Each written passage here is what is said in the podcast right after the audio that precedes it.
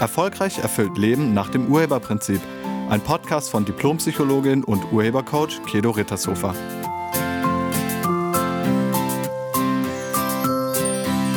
Hallo, herzlich willkommen und schön, dass du da bist. Kennst du das, wenn dieses Entweder-Oder im Raum steht und du den Eindruck hast, dass du dich entscheiden musst? Aber egal, wie du dich entscheidest, irgendeiner ist wütend, irgendeiner ist verletzt, irgendeiner ist enttäuscht. Und wie leicht fällt es dir dann, dich zu entscheiden? Ein Entweder-Oder besagt, dass es nur zwei Möglichkeiten gibt. Aber stimmt das? Entweder mit dem Auto oder mit dem Rad. Entweder Kleid oder Hose. Entweder bekochen lassen oder selber kochen. Entweder Berge oder Strand. Entweder studieren oder arbeiten. Entweder heute oder morgen. Bis hin zu entweder Geld oder Liebe? Warum entweder oder? Ist es wirklich ein entweder oder? Also schließt das eine das andere total aus? Kann man nicht beides haben? Und gibt es vielleicht eine dritte Lösung? Entweder oder bedeutet, es geht nur eins. Es bedeutet, wir müssen uns entscheiden. Und was ist, wenn uns beide Alternativen oder beide Wahlmöglichkeiten nicht gefallen, was dann? Wenn ich die Wahl habe zwischen Pest und Cholera, was dann? Man kann nun mal nicht alles haben und schon mal gar nicht gleichzeitig. Kennst du diesen Satz? Man kann nicht alles haben und schon mal gar nicht gleichzeitig. Das ist eine richtig krasse Überzeugung und wenn du die hast, dann wird sie in Erfüllung gehen. Und ja, manchmal stimmt das. Manchmal gibt es wirklich nur das eine oder nur das andere. Aber tatsächlich nur in den seltensten Fällen. Sehr häufig stimmt diese Annahme absolut nicht. Ich kann mit dem Rad unterwegs sein und gleichzeitig den Bus oder die Bahn nutzen. Ich kann auch Rock und Hose zusammen anziehen und es gibt die Möglichkeit für einen Urlaub mit Strand und Bergen.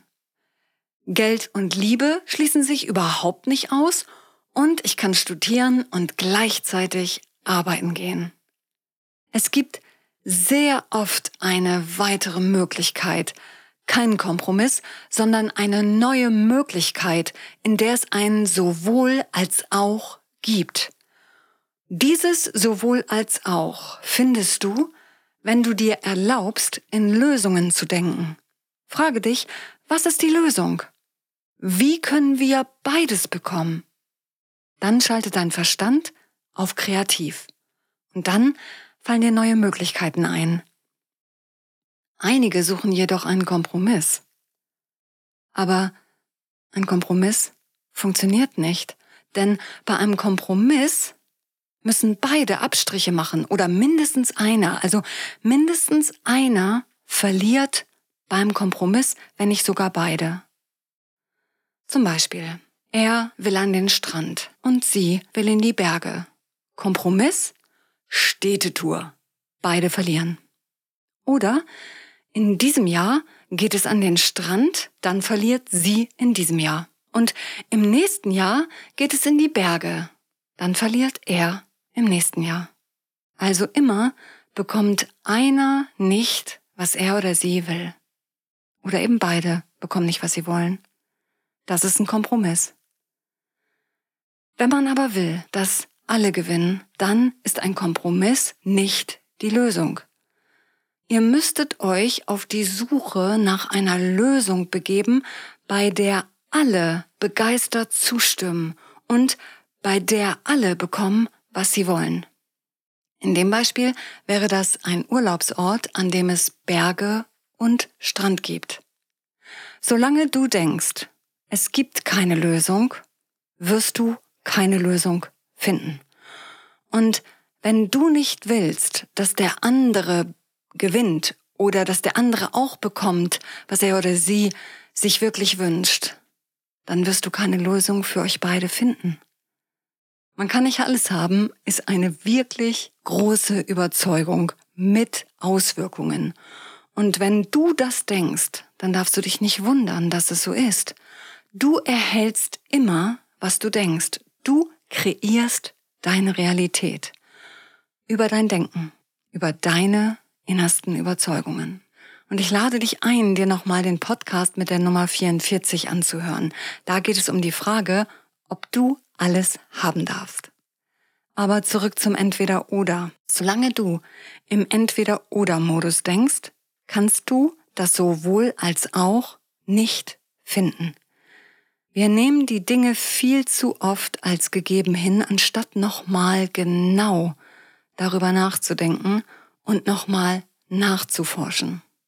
Gibt es wirklich nur diese beiden Möglichkeiten? Und musst du dich wirklich für eine von beiden entscheiden?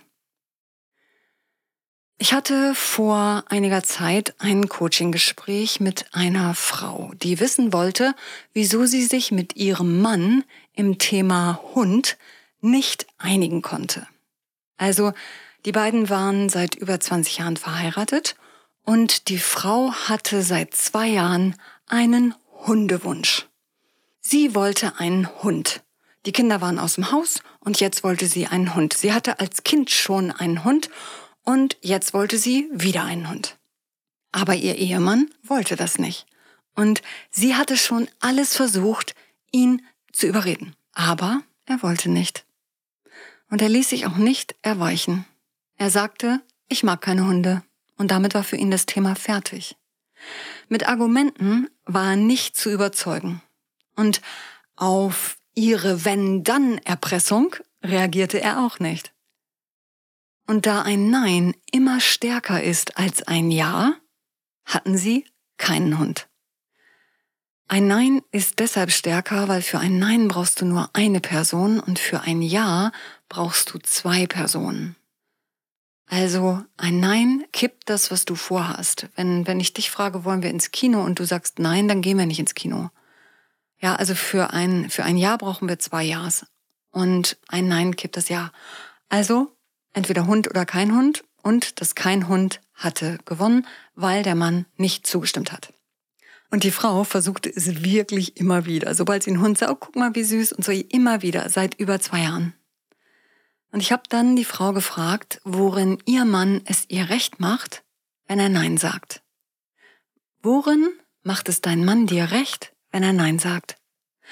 Und falls es bei dir etwas gibt, worüber du mit deinem Partner oder mit deiner Partnerin nicht einig wirst, dann schau doch mal, worin macht es dir der andere recht, wenn er Nein sagt? Und die Frau überlegte einen Moment und dann sah sie mich an und sagte, ich glaube, ich will auch gar keinen Hund. Und sie erkannte, dass sie selber starke Bedenken hatte, sich einen Hund ins Haus zu holen. Ich glaube, ich habe Bedenken. Ich glaube, ich will doch keinen Hund. Aber ich will doch einen Hund, sagte sie dann. Und ich sagte nein. Willst du nicht? Du willst keinen Hund. Du willst einen Hund nicht wollend. Und dein Mann gibt dir, was du willst, indem er Nein sagt. Du kannst also aufhören, auf ihn wütend zu sein und aufhören, ihn als den alleinig Schuldigen zu sehen. Ihr beide wollt keinen Hund. Und dann habe ich sie gefragt, wieso willst du keinen Hund? Sag mal ganz ehrlich, Wieso willst du keinen Hund? Und dann sprudelte es aus ihr heraus. Oh, da muss man jeden Morgen ganz früh aufstehen. Man muss bei Wind und Wetter raus, völlig egal. Man muss abends noch raus und man muss immer gucken, dass der Hund genug Auslauf bekommt und wow, und ich schlaf doch so gerne länger. Man hat die Verantwortung für so ein Tier 10 oder 15 Jahre lang oder sogar noch länger. Man kann dann nicht mehr einfach so spontan mal irgendwo hin verreisen, sondern muss für das Tier mitplanen. Und ich glaube, das ist mir zu viel. Und als sie das erkannte, fing sie an zu weinen. Und dann sagte sie, aber ich würde so gerne mal wieder mit einem Hund spielen. Ich würde so gerne mal wieder einen Hund ausführen und mit ihm spazieren gehen oder ihm kleine Kunststücke beibringen. Denn als Kind hatte ich damit so viel Spaß. Und dann habe ich sie gefragt, was ist die Lösung?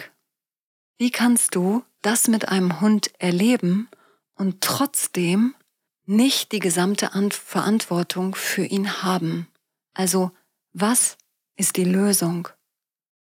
Und es dauerte einen Moment, bis sie sagte, ich glaube, ich hab's. Ich helfe im Tierheim mit. Oder ich frage in der Nachbarschaft die Menschen, die einen Hund haben, ob ich den vielleicht mal ausführen darf oder den mal betreuen darf. Da hat mein Mann bestimmt nichts gegen. Sie hatte das sowohl als auch gefunden. Außerdem hatte sie erkannt, dass das Ergebnis kein Hund auch ihr erzeugtes Ergebnis war. Und sie wollte sich unbedingt bei ihrem Mann dafür entschuldigen, dass sie ihm die ganze Zeit die Schuld dafür gegeben hat. Vom Urheberstandpunkt aus betrachtet konnte sie sehen, dass ihr Mann es ihr die ganze Zeit recht gemacht hat. Und sein Nein war nur ihr eigenes Nein. Ich hatte auch schon Coaching-Gespräche, in denen das Nein zu der einen Sache nicht auf Widerhall bei dem anderen fiel. Also es ist nicht immer so, wie gerade geschildert. Damals war das zum Beispiel ein Nein des Mannes zum zweiten Kind. Und als ich damals die Frau fragte, worin er es ihr mit seinem Nein recht macht, gab sie mir zwei Antworten. Erstens machte es mir recht in der negativen Meinung, die ich über ihn habe. Und zweitens machte es mir recht in meiner Überzeugung, dass ich immer für alles, was ich haben will, kämpfen muss. Dieser Frau habe ich damals beide Überzeugungen gewandelt. Und die haben jetzt übrigens das zweite Kind. Also, es gibt immer eine Lösung. Und es gilt individuell herauszufinden, warum du vor einem Entweder-Oder stehst. Oder warum du nicht bekommst, was du willst. Aber nicht jedes Entweder-Oder ist ein Entweder-Oder. Also erlaub dir, nach dem sowohl als auch zu suchen. Wenn dir jemand sagt, es geht nur das oder das, dann frag nach. Frag nach, ob das wirklich so ist. Frag nach, warum nicht beides möglich ist. Und wenn wirklich nicht beides geht, dann findet eine dritte Lösung. Und wenn es wirklich keine Lösung gibt, dann stell dich auf den Urheberstandpunkt und frag dich, wozu du dieses Ergebnis in deinem Leben hast. Ganz oft gibt es eine Lösung, bei der alle gewinnen. Denn alles ist möglich. Es gibt ja auch ein Telefon ohne Schnur, mit dem man fotografieren, Musik hören, spielen und im Internet surfen kann. Und wer hätte das vor 20 Jahren gedacht? Ich danke dir fürs Zuhören und ich wünsche dir eine Woche voller sowohl als auch. Sei nett zu dir und zu allen anderen. Tschüss! Sie hörten einen Podcast von und mit Diplompsychologin und Urhebercoach Kedo Rittershofer. Wenn Sie mehr über die Angebote von Kedo erfahren wollen, schauen Sie im Internet unter www.urheber-prinzip.de. Vielen Dank und auf Wiederhören.